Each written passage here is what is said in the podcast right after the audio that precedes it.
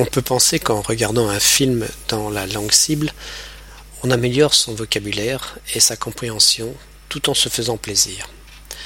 Je nuancerai tout de même ce propos pour diverses raisons.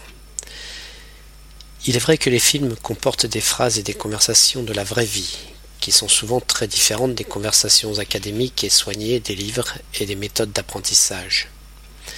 Grâce aux films, on a théoriquement un vrai aperçu de l'utilisation de la langue dans une situation réelle.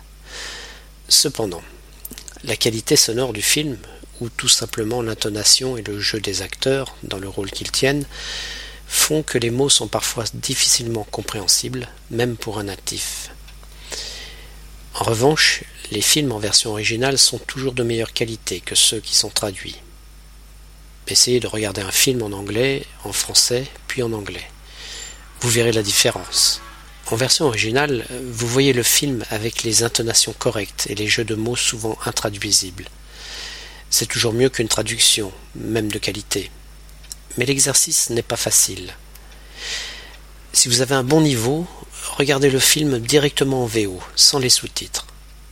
Pour cela, vous devez avoir un large vocabulaire pour comprendre les dialogues. Le problème avec les sous-titres, c'est que vous arrêtez de penser au dialogue et vous ne faites que lire le texte du sous-titrage. Vous perdez alors le fil de l'histoire et la compréhension devient de plus en plus difficile. C'est pour ça qu'il est préférable de les désactiver. Si vous êtes encore débutant et que vous ne parvenez pas à comprendre les phrases, ne vous forcez pas. Si vous ne comprenez rien, votre cerveau ne va rien enregistrer et vous n'allez en tirer aucun bénéfice.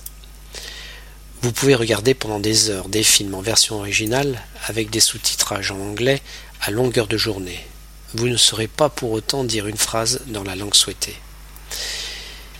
Mettez alors les sous-titres dans la langue originale et faites des pauses lorsque vous rencontrez un mot que vous ne comprenez pas. Notez ce mot avant de poursuivre la lecture.